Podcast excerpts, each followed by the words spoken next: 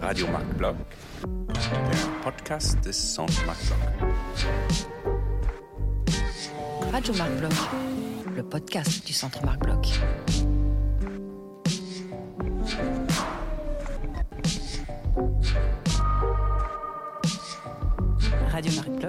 Bloch. Radio. Bloch. Le podcast du Centre Marc Bloch.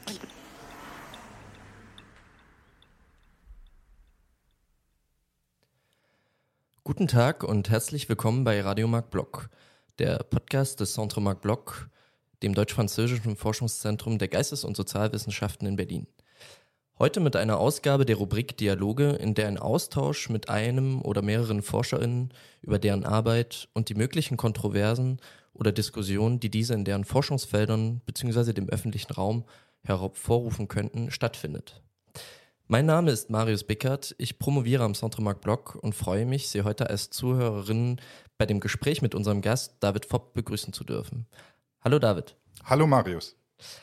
Ja, bevor wir gemeinsam ins Gespräch kommen, möchte ich dich kurz unseren ZuhörerInnen vorstellen. David Fopp, geboren 1972, ist Klimaaktivist, lehrte Pädagogik, Youth Studies und Drama an der Universität Stockholm und forscht zu Nachhaltigkeit und Theorien der Gesellschaftstransformation. Er hat äh, zu dem Verhältnis von äh, Gesellschaft und Natur bei Merleau-Ponty promoviert und an den Universitäten Berlin, Basel und an der École Normale Supérieure in Paris gearbeitet. Im Anschluss an seine Assistenzprofessur in Stockholm ist David seit 2021 Forscher am Centre Marc Bloch.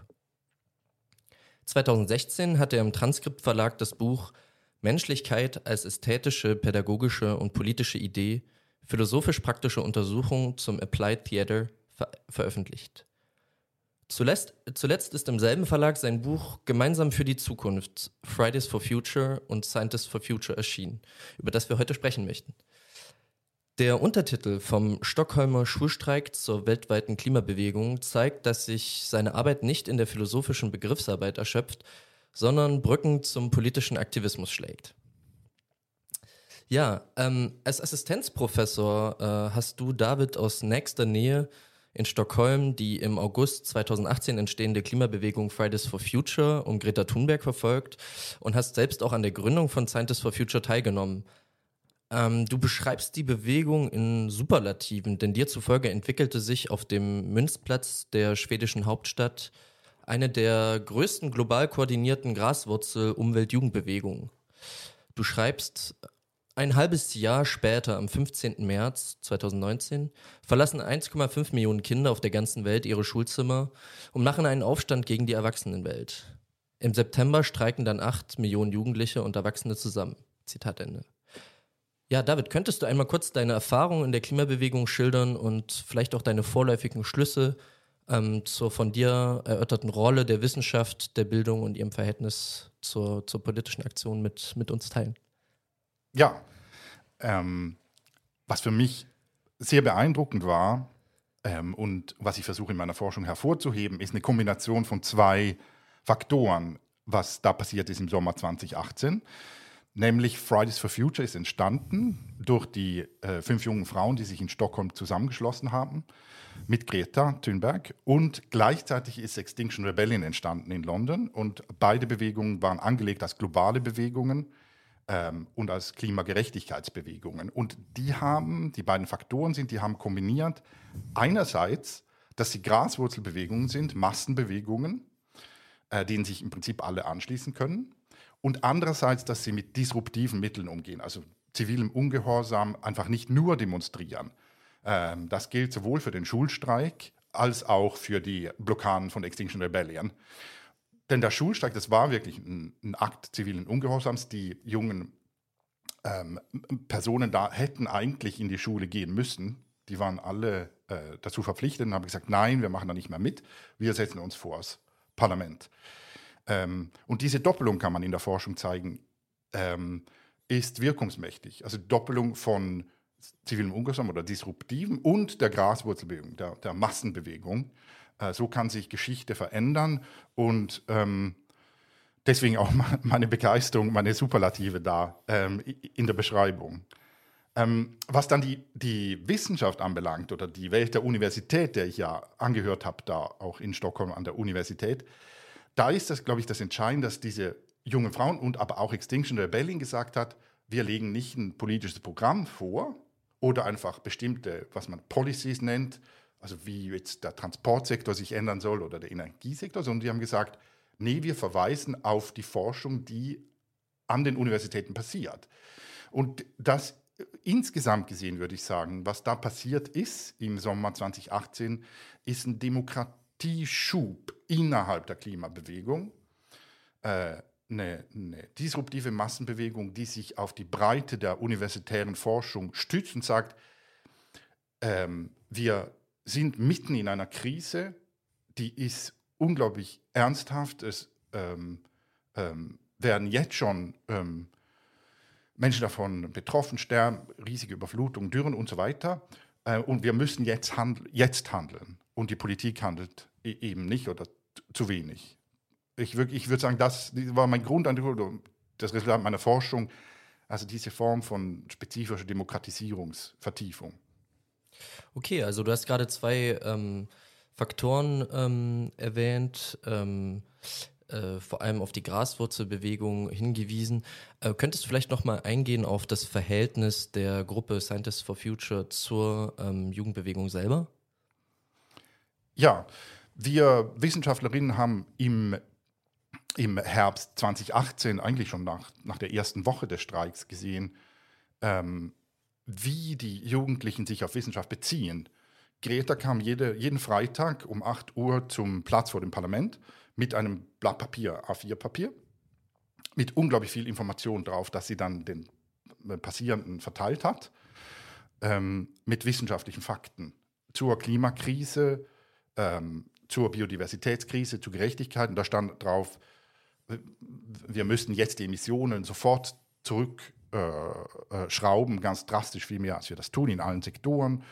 Ähm, und so weiter, wie viele Tierarten schon ausgestorben sind. Und für mich war das wie ein klares Signal, ähm, dass wir uns an den Universitäten darauf einlassen müssen, dass wir quasi antworten müssen, diesen Jugendlichen, die da vor dem Parlament sitzen und die nicht einfach allein lassen können. Und so hat die, äh, eigentlich die Arbeit dann angefangen und im März 2019 dann in Deutschland mit der ähm, Gruppe um Gregor Hagedorn, Mai Göpel und so weiter zu sagen, ja, die haben recht, das, was politisch passiert, ist äh, völlig unangemessen, auch den demokratischen Verpflichtungen des Pariser Abkommens gegenüber völlig unangemessen. Und so haben wir uns angefangen zu organisieren, ganz breit über die Disziplinen hinweg und gesagt, nein, wir, wir können jetzt nicht mehr einfach nur Artikel schreiben, äh, Bücher schreiben, forschen, lehren. Wir müssen Stellung beziehen. Und ich, die, das geht ja immer noch uns so. Also äh, deswegen wenden wir uns natürlich auch an unsere ganzen äh, Kolleginnen hier an, an den Forschungsinstituten und mit dem Aufruf, sich anzuschließen oder sich den Bewegungen anzuschließen. Ja, wir werden gleich nochmal weiter eingehen auf die, die Frage sowohl des Schulstreiks und der Form des Streikes äh, als auch der, der Problemstellung ähm, der, der Wissenschaften. Ähm, ich würde zunächst dich noch einmal befragen wollen zum aktuellen Stand ähm, der Klimabewegung. Der marxistische Umweltforscher Andreas Malm deutete vor zwei Wochen auf einer Konferenz in Paris im Institut La Boétie auf folgendes Paradox der Bewegung hin. Wie kann es denn eigentlich sein, dass auf die starke Bewegung von 2019 sechs IPCC-Berichte und 26 UN-Klimakonferenzen dann im Jahr 2021 der in absoluten Zahlen größte Anstieg der weltweiten äh, CO2-Emissionen um ähm, nämlich über zwei Milliarden Tonnen zu verzeichnen war? Ähm, Im Pandemiejahr äh, 2020 ähm, sanken ja hingegen die, die weltweiten fossilen Emissionen um ähm, übrigens einen Rekordwert von 7 Prozent, also umgerechnet 2,4 äh, Milliarden Tonnen. Also ähm, wie, wie würdest du dieses Paradox äh, bewerten? Wie ist der derzeitige Stand der Klimabewegung und würdest du auch die, die Gegenwärtebewegung von beispielsweise Just Stop Oil ähm, beziehungsweise hier in Deutschland die letzte Generation, die durch Suppenwürfe und Klebeaktionen ähm, bekannt geworden ist. Würdest du sie als Erbinnen äh, möglicherweise von Fridays for Future und ähm, Extinction Rebellion verstehen?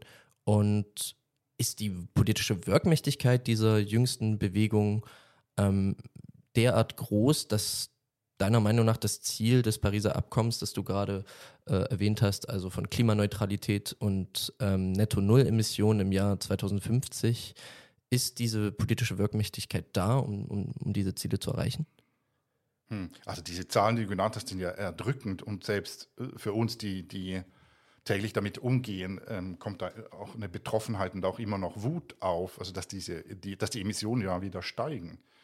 Und ähm, wir als, als Gesellschaften, vor allem im globalen Norden, natürlich die, die Organisation unserer Sektoren wie Transport, Energie und so weiter und, und natürlich auch, was wir essen und äh, um, umbauen müssten, jetzt drastisch und dass das ausbleibt äh, größtenteils. Übrigens, das mit dem Netto Null 2015, 2050, darüber könnten wir noch lange sprechen. Aber ich glaube, ich habe eine, eine andere Perspektive als etwas andere Perspektive als Andreas Mahn, obwohl ich ihm, ihm sehr vielen zustimme und seine Theorien in meinem Buch auch aufnehme, weil mein Forschungsschwerpunkt oder mein Fokus geht primär auf die interne Organisation der Bewegung. Ich glaube, das wird völlig unterschätzt in der Diskussion, weil es so einfach ist, auf die Bewegung zu gucken, oder nicht einfach, aber weil es äh, quasi auch von außen äh, angebracht ist, auch auf die Bewegung zu gucken und zu sagen, aha, ja, die sind ganz ähnlich. Fridays for Future war da, Extinction Rebellion, jetzt kommt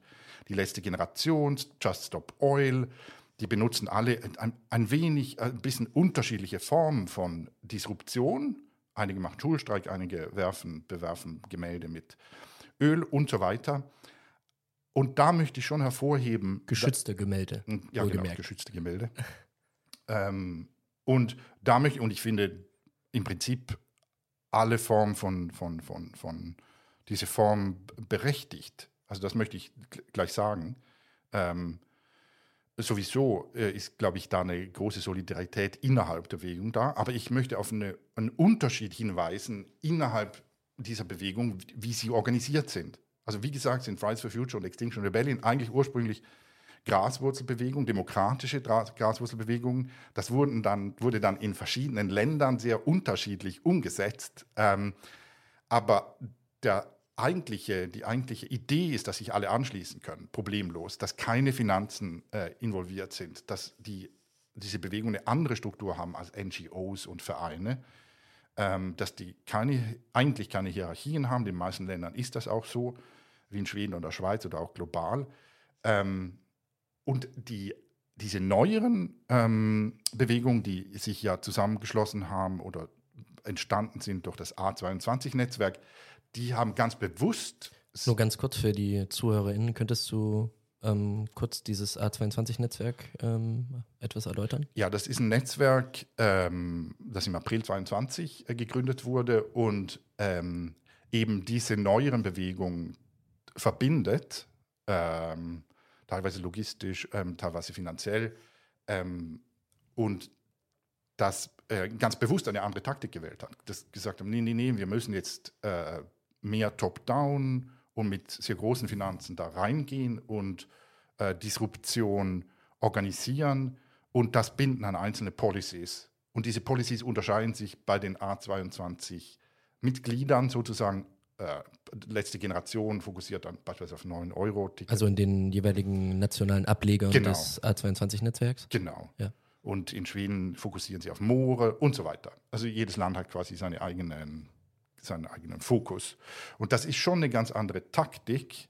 Und da ist meine Forschungsthese oder mein Argument, ähm, dass, dass man auf jeden Fall die Graswurzelbewegung braucht äh, zum, um auf die, deine Frage zurückzukommen, wie, also wieso ändert sich nichts und sind diese Bewegungen überhaupt der Aufgabe angemessen? Und da würde ich sagen, ja, also so, solange wir diese Graswurzelbewegung haben und ausbauen, wie Extinction Rebellion oder Fridays for Future, denen sich alle anschließen können und die auch disruptiv sind, also irgendeine Form von Non-Cooperation oder zivilem Ungehorsam anwenden, da sehe ich ein Riesenpotenzial.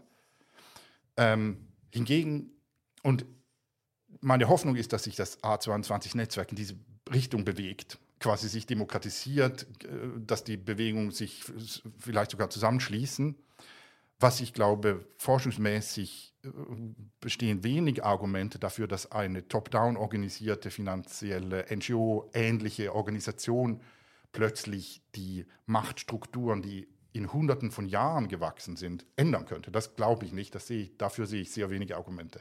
Insofern liegt es mir sehr am Herzen zu sagen, hallo, ähm, an die gesamte Klimabewegung auch, ähm, guckt, dass diese Graswurzelbewegungen erhalten bleiben äh, und, und wachsen. Deswegen rede ich auch selbst von People for Future, quasi, dass die Älteren, äh, die nicht mehr zur Schule gehen, sich an den Freitagen äh, quasi den Jugendlichen anschließen, indem sie eine Art von Pause machen oder streiken, wenn das geht, oder zumindest zwei, drei Stunden einfach nicht, nicht mitmachen in dieser äh, fossilen Gesellschaft. Ähm, dafür gibt es auch Daten, also gibt es äh, einige Untersuchungen. Das ist in den verschiedenen Ländern auch sehr unterschiedlich. Ähm, in Schweden, der Schweiz, Deutschland, wenn man Europa nimmt, aber das ist natürlich dann auch ganz verschieden zu, zu Ländern wie Uganda, das ja eine sehr große äh, Fridays for Future Bewegung hat, oder Brasilien und so weiter. Das, da muss man schon soziologisch sehr äh, genau hingucken. In Schweden beispielsweise war das sehr gemischt von Anfang an. Also diese fünf jungen Frauen kamen von sehr unterschiedlichen äh, Schichten, Zugehörigkeiten, wenn man das so sagen will. Ähm, aber natürlich ist das, war das auch von Anfang an ein Thema und aber auch medial ähm, verstärkt, sozusagen dieser Vorwurf, das ist eigentlich eine obere Mittelschichtsbewegung.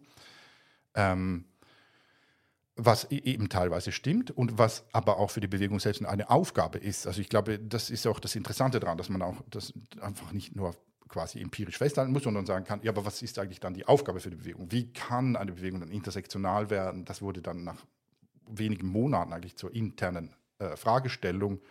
Wie, wie kann man überhaupt Graswurzelbewegung strukturieren, sodass äh, nicht hier informelle Macht entsteht und bestimmte Gruppierungen sich gar nicht angesprochen fühlen oder sofort die Bewegung wieder verlassen. Und das ist, glaube ich, eine permanente, äh, äh, nie verschwindende Aufgabe dieser Bewegungen die dann immer mehr eigentlich Raum eingenommen hat, strukturell auch, beispielsweise als die Schweizer dann äh, Strike for Future gegründet haben, feministische Bewegungen zusammengeschlossen haben mit der Klimabewegung, mit der Arbeiterbewegung, Gewerkschaftsbewegung und so weiter. Also wo das plötzlich zum Programm wurde. Ähm, und in Schweden arbeiten die Jugendlichen äh, eigentlich schon sehr lange mit, den, mit der indigenen äh, Bevölkerung zusammen, mit den Jugendlichen da und mit Black Lives Matter in Stockholm und in, in Schweden und so weiter. Insofern ist das einfach eine riesige Herausforderung, äh, ähm, die sehr schwierig ist, auch schwierig zu bewältigen. Das, was du zu lokalen indigenen ähm, Bevölkerungsgruppen in Schweden sagst, das ähm, erinnert mich auch an die Kämpfe in, in Nordamerika ähm, um ähm, die, ein, ein Pipeline-Projekt ähm, in Standing Rock. Das wäre in gewisser Weise ein, Ech ein Echo. Ja weil viele sagen, ja, aber warum ändert sich dann nichts? Also selbst wenn diese Massenbewegungen disruptive Mittel benutzen, und da würde ich schon sagen, ja, aber das sind ja eben Jahrhunderte oder Jahrzehnte lange äh, gewachsene äh, Machtstrukturen, die, die jetzt verändert werden müssen. Und da ist schon auch die Aufgabe von den Bewegungen, aber auch von uns Wissenschaftlerinnen darauf hinzuweisen, wie demokratisch problematisch diese Machtstrukturen sind. Ähm, also wie undemokratisch in dem Sinn die fossile, unsere fossile Gesellschaft ist. Und bis das nicht klar geworden ist und bis das nicht deutlich geworden ist, ähm, wird es schwierig, diese ähm, Strukturen auch ähm, zu, zu, ersetzen mit ähm, nachhaltigen und regenerativen. Insofern bin ich nicht über, überrascht, dass jetzt äh, die Klimabewegung plötzlich auf, auf, auf, auf Widerstand stoßen. Aber da muss man zeigen, nee, dieser Widerstand ähm, ist Demokratie theoretisch gesehen, ähm, hat keine Argumente, sondern ähm, der dient bestimmten Interessen, die äh, Herrschaftsverhältnisse einfach aufrechterhalten wollen. Also in gewisser, in gewisser Weise sagst du, dass ähm, die äh, das Nichterreichen der Ziele der Klimabewegung, ähm, also eine vermeintliche Schwäche der Klimabewegung, eigentlich nur im Spiegelspiel sozusagen, eigentlich nur den ja, autokratischen oder undemokratischen äh, Charakter fossiler kapitalistischer Gesellschaften sozusagen aufzeigt im, im, im Spiegelspiel. Ja. Hm. Genau, ich würde ähm, gerne zur, zu einer weiteren Frage fortschreiten. Ähm, die haben wir vorhin schon angerissen. Ähm, Sie, sie betrifft das Verhältnis der, der Natur- und Geisteswissenschaften äh, in der Klimafrage. Du selbst im Buch formulierst den Anspruch, die Umwelt- oder Klimawissenschaft, äh, Zitat, zusammenzudenken mit den universitären Fächern von Philosophie, Politikwissenschaft, Ökonomie, Psychologie und Pädagogik. Die Autoren des, des Buches Climate Leviathan sprechen in diesem Zusammenhang vom Paradox der Klimapolitik. Ich zitiere, wir sind in unserem fachwissenschaftlichen Verständnis der physischen Prozesse, die den Klimawandel antreiben, viel weiter gekommen als in unseren Erklärungen der gesellschaftlichen und politischen Prozesse, die jene physischen Prozesse antreiben. Und dies, obwohl es die gesellschaftlichen und politischen Prozesse sind, die sich ändern müssen.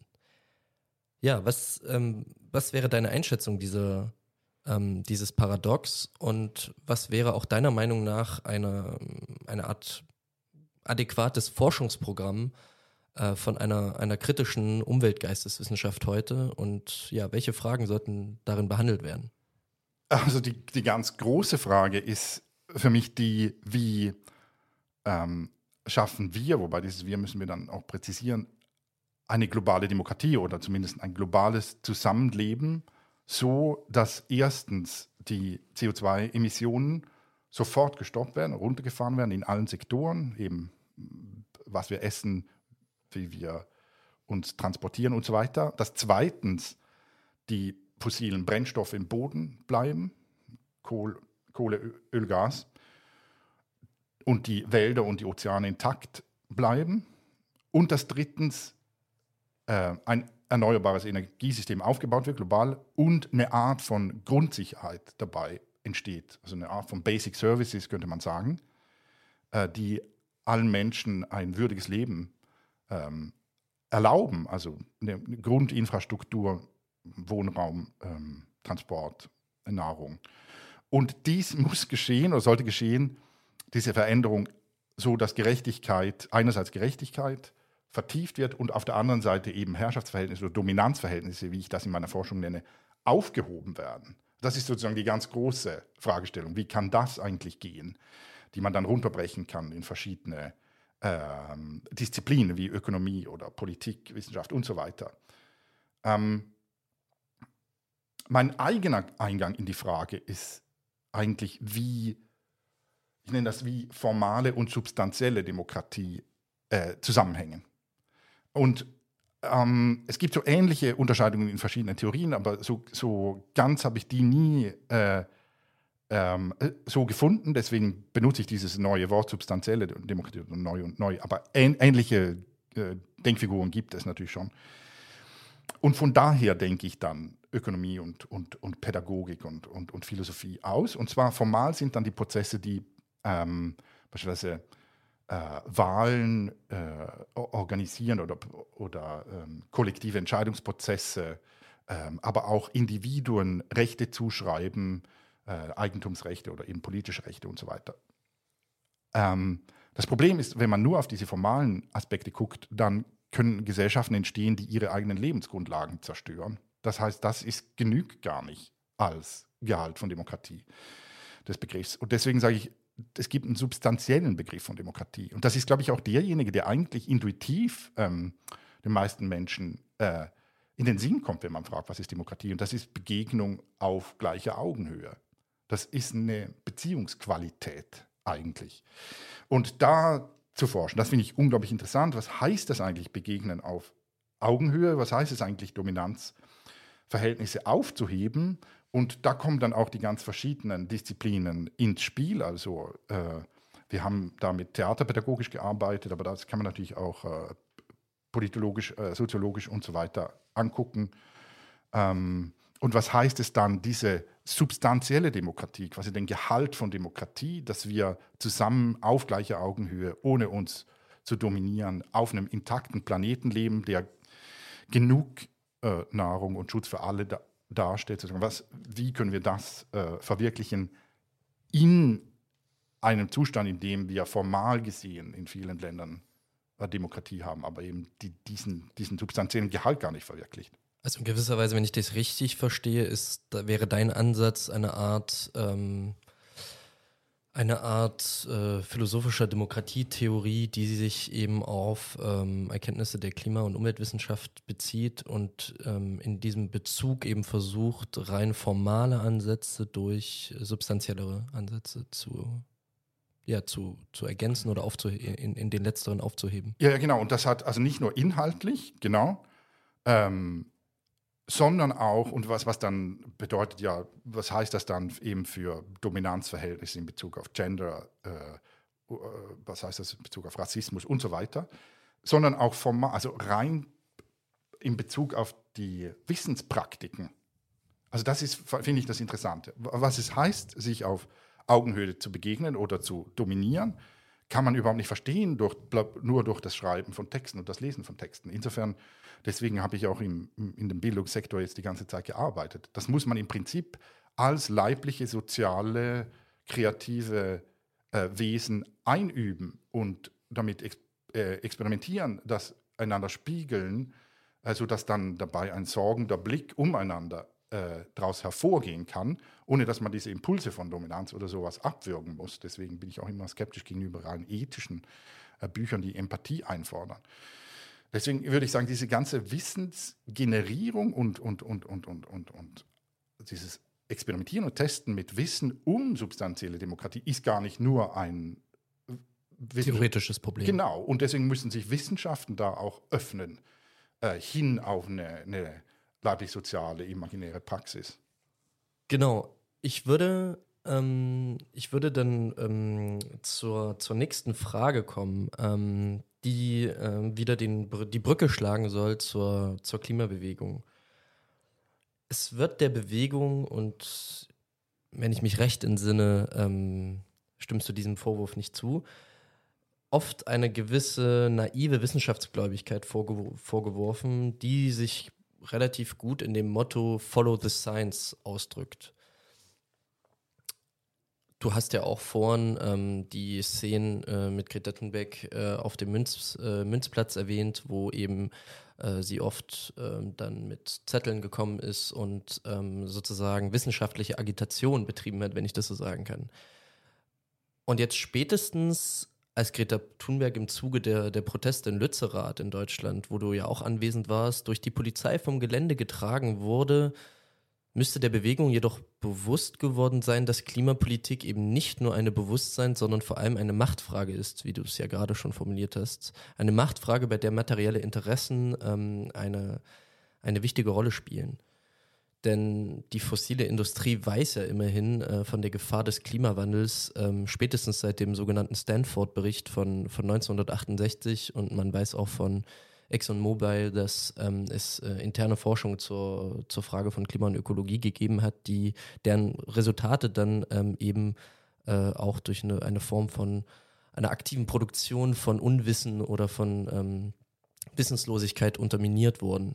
Ja, wie, ähm, wie ist dein Eindruck? Wie reagiert die Bewegung auf diesen Vorwurf der Wissenschaftsgläubigkeit? Ja, ich kann den verstehen.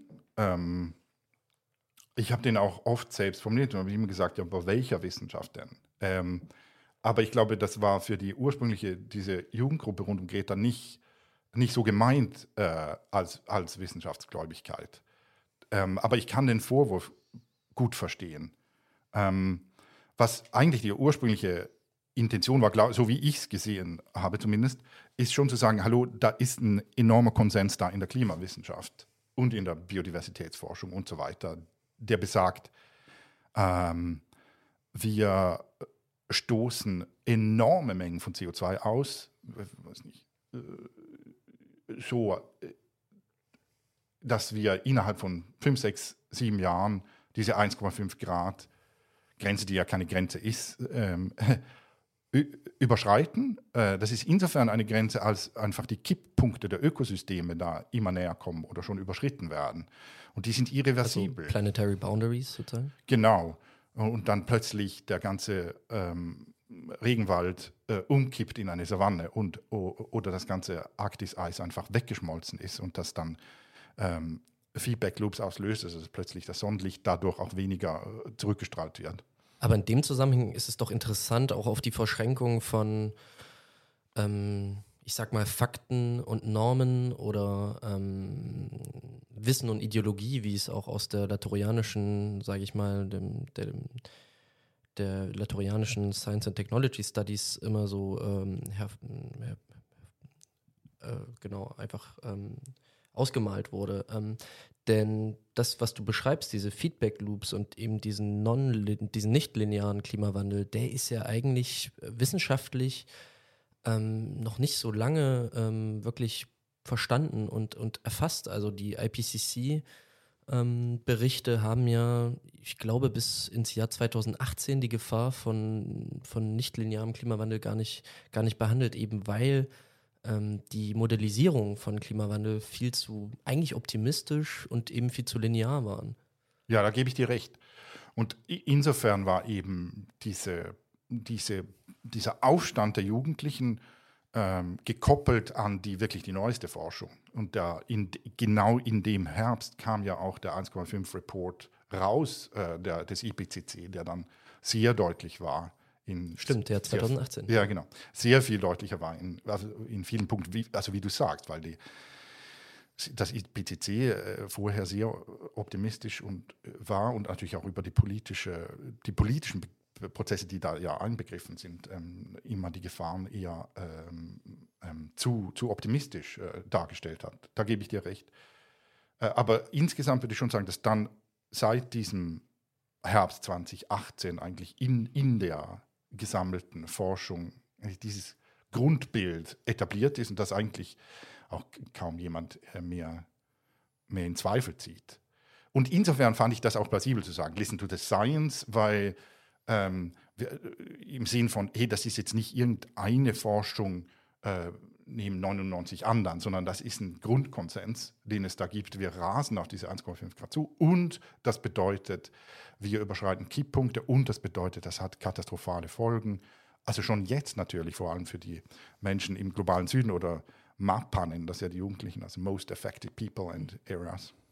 Da könnte man jetzt natürlich vor allem auf die tragischen Episoden letzten Jahres, letzten Herbst verweisen, als äh, in Pakistan ein Drittel der, ähm, des, des Landes überflutet wurde, ähm, was auf jeden Fall auf, auf ähm, Veränderungen im Klimasystem auch zurückzuführen war.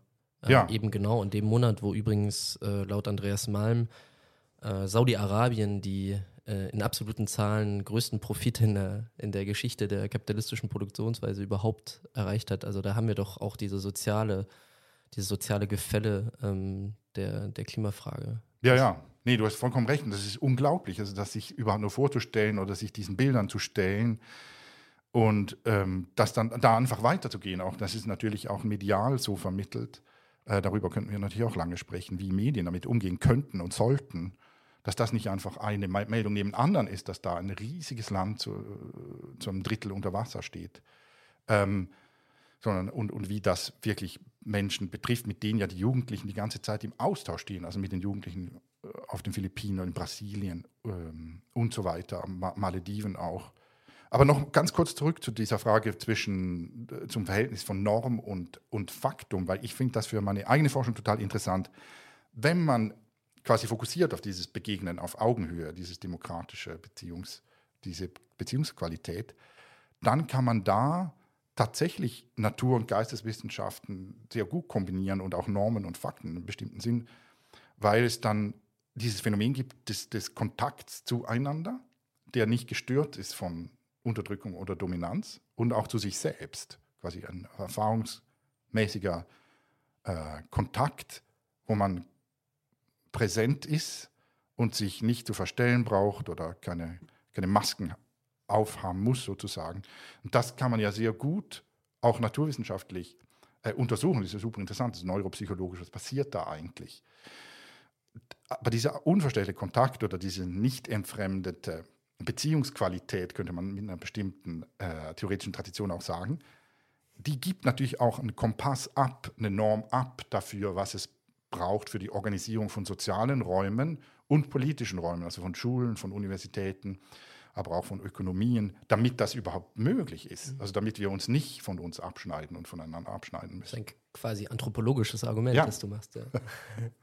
Ja, David, im Anschluss würde ich gern mit dir ähm, eine wichtige Kontroverse der Environmental Humanities aufgreifen. Ähm, in Antwort auf das Problem des menschlich verursachten, also auch anthropogen genannten Klimawandels, ähm, hat der vor zwei Jahren verstorbene Atmosphärenchemiker Paul Crutzen den Begriff des Anthropozäns popularisiert.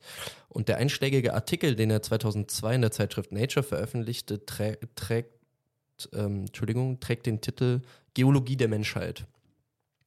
Aber Kruzens Periodisierung wurde ja nun von ähm, vielen Gesellschaftskritikerinnen als Mythos und abstraktes Narrativ attackiert, was eben ungleiche politische Verantwortlichkeiten, ähm, Kausalitäten, aber auch Folgen des Klimawandels naturalisiert und unsichtbar macht. Also beispielsweise Jason Moore und Andreas Malm sprechen ähm, in dem Sinne vom Kapitalozän, denn die Anhäufung fossilen Kapitals sei auf ähm, private Produktionsentscheidungen zurückzuführen. Elf Hornburg wiederum theoretisiert das Technozän und Donna Haraway spricht vom kolonialistischen Plantagozän.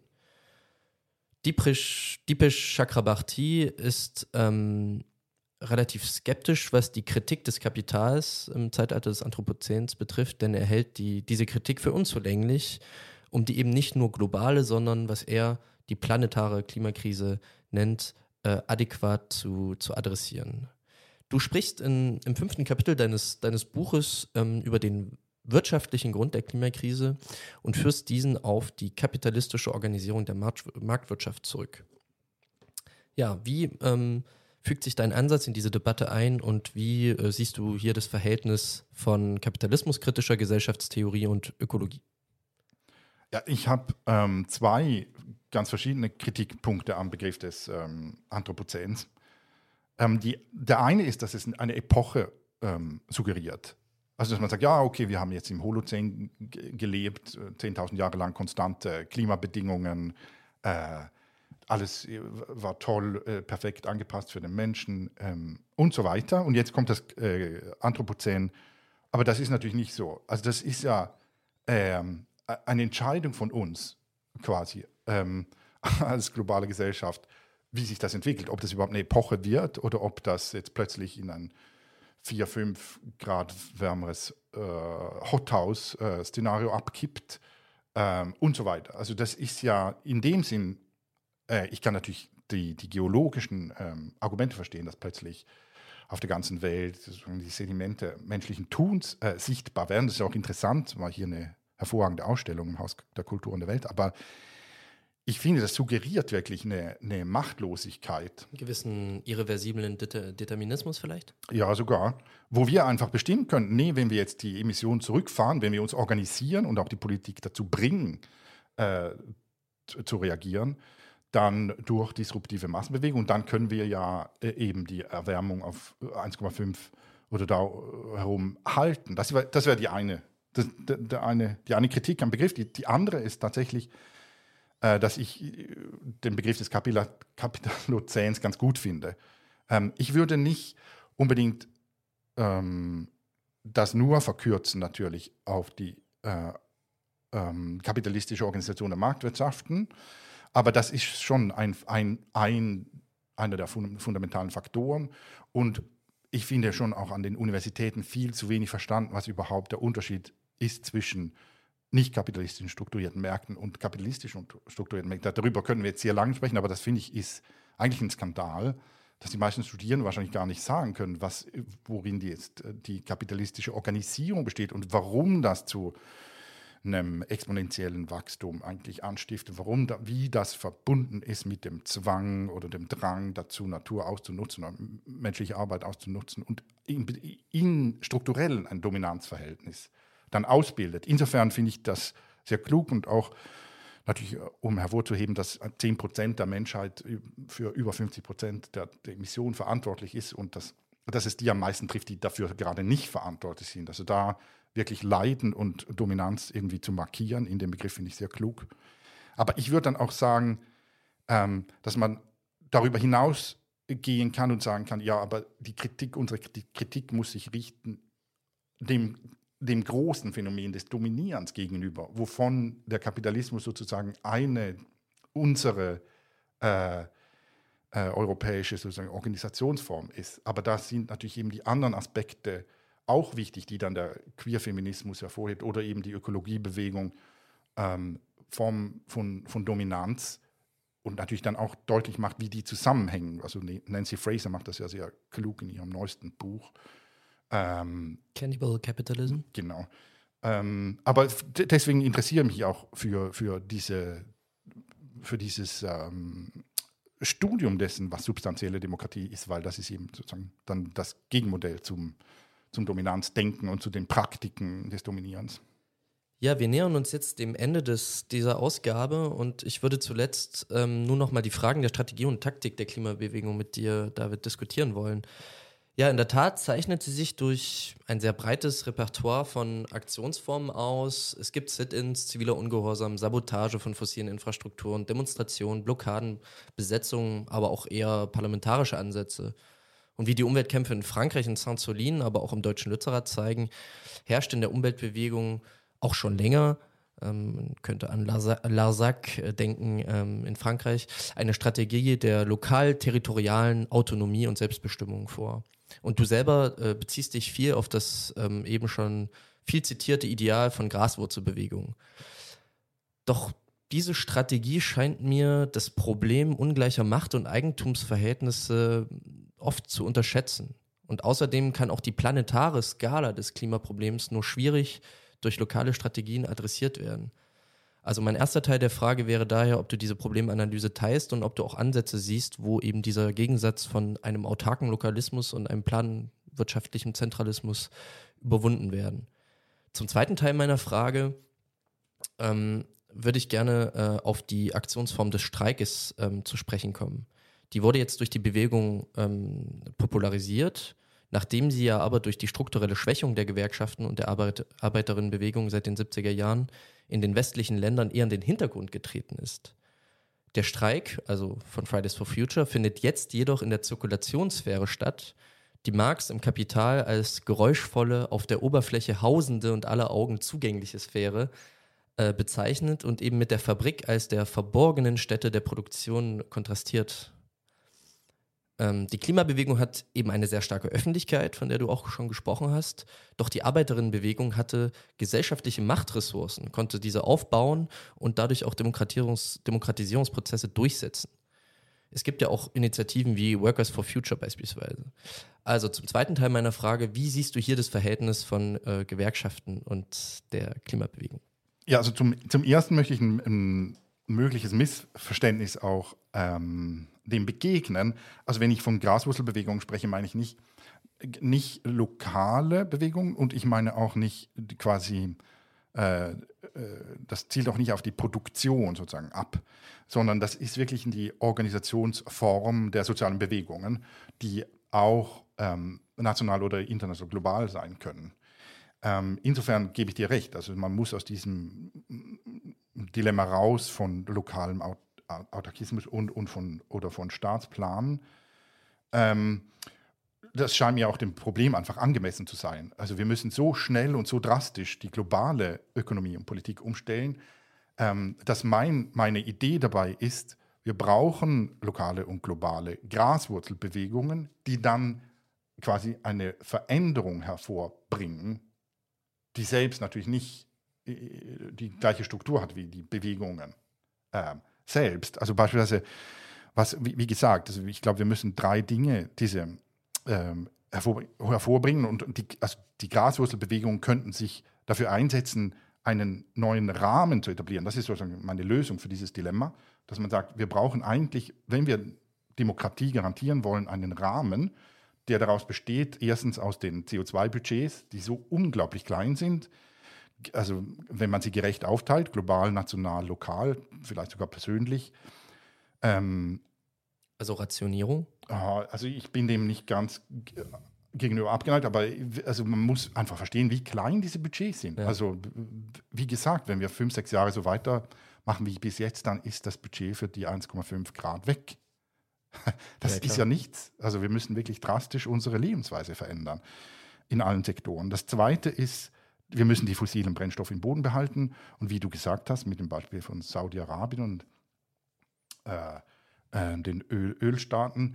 Das muss ja international geregelt werden, sodass das gerecht ist und also dass das schnell passieren kann. Äh, das heißt, da muss ja auch ein anderer Rahmen sein. Kolleginnen von mir arbeiten da an einem Fossil Fuel Treaty, äh, der das versucht, zu, zu gerecht zu regeln, global. Wir müssen einfach die Kohle und das Öl und das Gas im Boden behalten und äh, als Rahmen. Und ähm, äh, und die bestehenden Anlagen zurückbauen und natürlich absolut keine neuen bauen. Da muss ja sofort ein Moratorium hier, das wäre auch ein Rahmen. Und das dritte ist eben ein neuer. Äh, Was ja übrigens auch die Internationale Energieagentur 2021 wortwörtlich so formuliert hat. Selbst diese sehr konservative äh, Organisation, ja. Natürlich, das ist eigentlich ein No-Brainer. Also keine neuen fossile, keine neue fossile Infrastruktur mehr. Das geht gar nicht. Und das dritte ist dann eben die, Versorgung sozusagen, die Existenzsicherung, weil es ähm, gerade natürlich die Arbeiterinnen im, in diesen fossilen Industrien trifft, aber auch ganze Länder, wenn die, deren Ökonomien plötzlich von der ähm, fossilen Industrie äh, absehen müssen. Deswegen schlage ich ja vor, so etwas wie ein Basic Services oder teilweise vielleicht gekoppelt an ein Basic Income ähm, zu binden, aber dabei auch quasi das Übergreifende nicht aus den Augen zu verlieren, nämlich Natur umzudefinieren. Da gibt es ja Vorschläge, dass man die Ökosysteme wie den äh, Regenwald und so weiter als Commons ähm, neu, neu definiert. Und damit das überhaupt durchgesetzt werden kann, und ich glaube, wir stehen vor diesem. So Kollektiveigentum mhm. an an Boden und Natur? Ja, genau, wobei Eigentum dann sogar umdefiniert wird als Verwalterschaft, weil Eigentum ja seit dem römischen Recht als äh, quasi Missbrauchslegitimierung sozusagen rechtlich definiert ist. Das ist ein absolutes Verfügungsrecht. Ja. Also dass da sehr viel passieren muss und das sind rechtlich-politische Prozesse, die können natürlich durch eben, wie du sagst, lokale, autarke äh, Versorgungsstrategien jetzt einfach nicht in, der, in dem Tempo sozusagen umgesetzt werden. Und das führt auch über zu deiner, zum zweiten Teil der Frage, nämlich der Arbeiterinnenbewegung, die ja völlig zentral ist natürlich in, diesem, in dieser Umstellung und die ich auch abkoppeln würde, nicht abkoppeln natürlich, aber nicht reduzieren würde auf die Frage nach dem Verhältnis zu den Gewerkschaften, ähm, weil wir haben in Schweden sehr viel und auch international versucht, mit den Gewerkschaften zusammenzuarbeiten. Und das ist auch unglaublich zentral, gerade als wir den Septemberstreik organisiert haben, 2019. Und einige Gewerkschaften haben da unglaublich mitgezogen. Und das war, äh, das war ganz zentral und tun das ja auch immer noch. Und in Deutschland habe ich das Gefühl, da ist auch ein Wille da bei bestimmten Gewerkschaften. Ein Problem habe ich, äh, war dabei, dass halt die teilweise sehr hierarchisch strukturiert sind, vor allem in Schweden, und dass sozusagen die Leitung dann immer sagt, ja, aber wir können nichts tun, wir können jetzt da nicht plötzlich äh, klare Streikangaben äh, herausgeben oder sogar eine deutliche Klimapolitik fordern, weil das muss von den Mitgliedern kommen.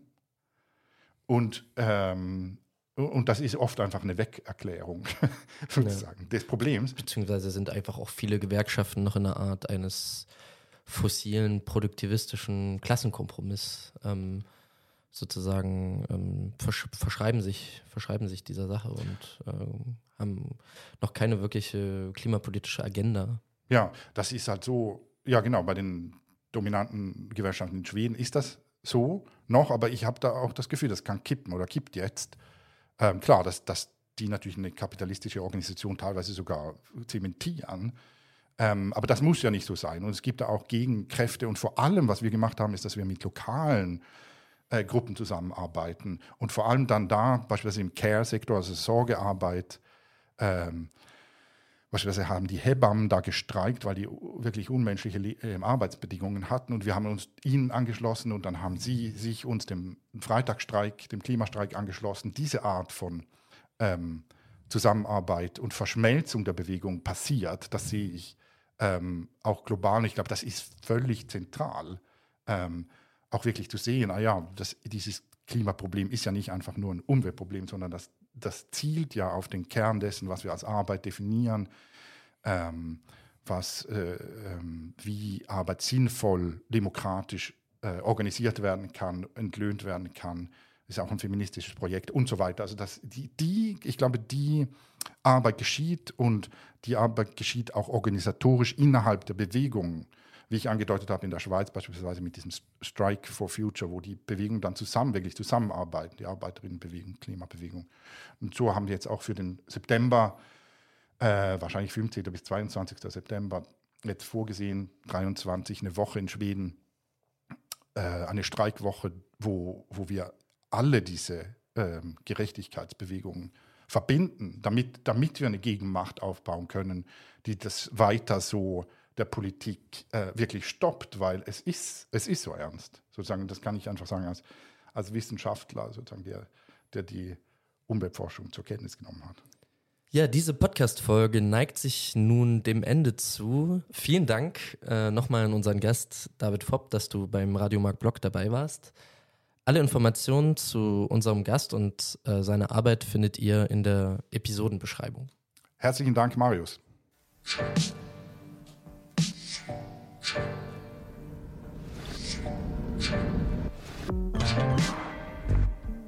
Den Podcast Radiomarkt Blog könnt ihr überall auf allen Audioplattformen wiederfinden. Lasst uns gerne eure Eindrücke oder Kommentare da und teilt diese Folge, wenn sie euch gefallen hat. Sollte das CMB euer Interesse geweckt haben, dann kommt uns gern bei einer unserer vielen Veranstaltungen in Berlin besuchen.